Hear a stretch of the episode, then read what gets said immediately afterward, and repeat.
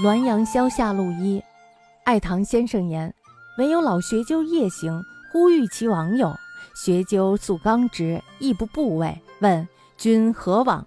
曰：吾为明时至南村有所勾涉，是同路耳。因并行。这个故事呢，是爱堂先生讲的。那么爱堂先生说呀，听说呀，有一个老学究在走夜路的时候，这时候呢，他就看见了一个人。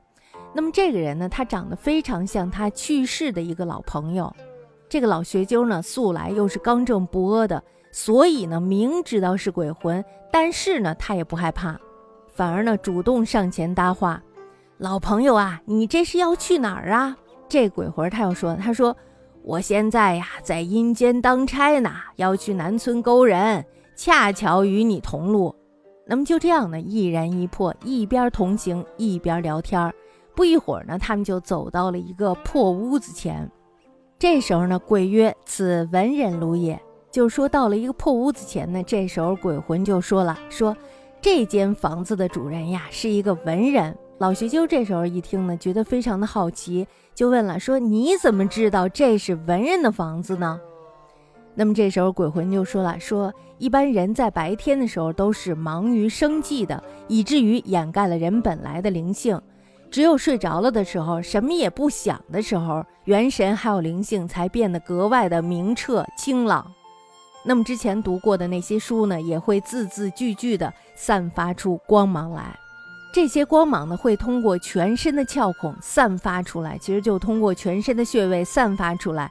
这些光芒飘飘渺渺，灿烂无比，宛如锦绣一般，锦绣文才是吧？所以说呢，经常读书的人和普通人是不一样的。为什么不一样？就是我们说的那句“腹有诗书气自华”，是吧？学如正孔，文如屈宋斑马者，与日月争辉。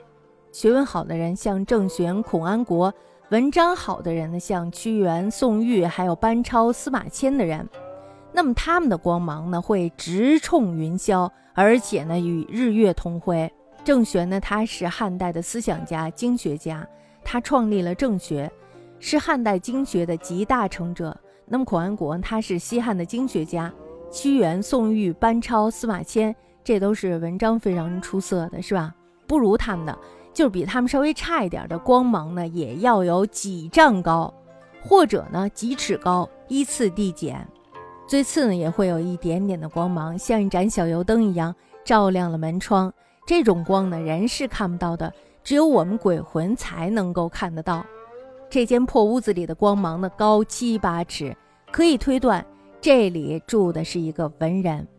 学究问我读书一生，睡中光芒几许？那么这时候老学究他就问了，老学究说：“哎，这挺有意思，是吧？那么我读书一辈子了，当我睡着的时候，会散发出多高的光芒呢？” 他非常有自信，是吧？他的这位鬼友这时候欲言又止，想说什么又不好意思说什么，沉吟了半天，这时候就说到了：“说，哎呀，昨天呀，我路过了你的书房，你正好睡着了，所以呢，我看到了，看到什么呀？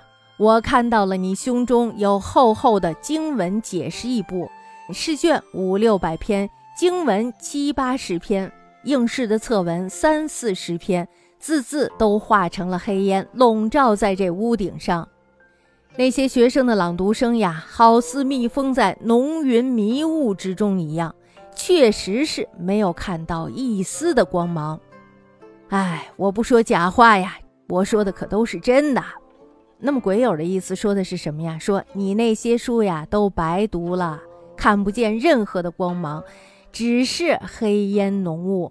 因为他只是背啊，只是念呀，是吧？他只是知道这些东西，那么他到底理解这些东西还是不理解呢？他不理解。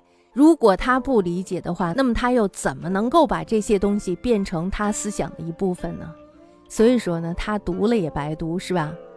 那么这时候学究怒斥，鬼大笑而去。老学究听了自然是非常的不高兴了，是吧？我读书一辈子了，我那么的自信，问你，我这光芒高几丈呢？谁想到你跟我说是黑烟一团，这就不合适了，对不对？所以老学究非常的生气。可是呢，他这个鬼友并不在意老学究生气，人家已经是鬼了嘛，你生气生气去吧。鬼朋友呢也不生气，大笑着扬长而去。那么看到这儿的时候，其实我们对这篇文章是有两种设想的。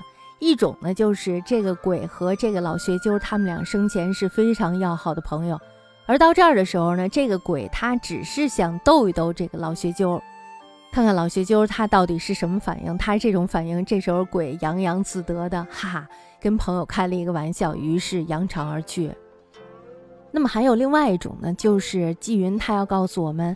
读书死学的那种书呆子，他是不会有光芒的。也就是说呢，他是不会有腹有诗书气自华的那种气质。那么，我觉得这个故事最有趣的就是，他为我们非常形象地描绘了一个私塾先生，以及他的私塾，还有在他私塾里学习的那些学生们。我感觉这个写的非常的形象，就是就是当读这篇文的时候，就马上的脑子里的那个画面感满满，写的特别的好。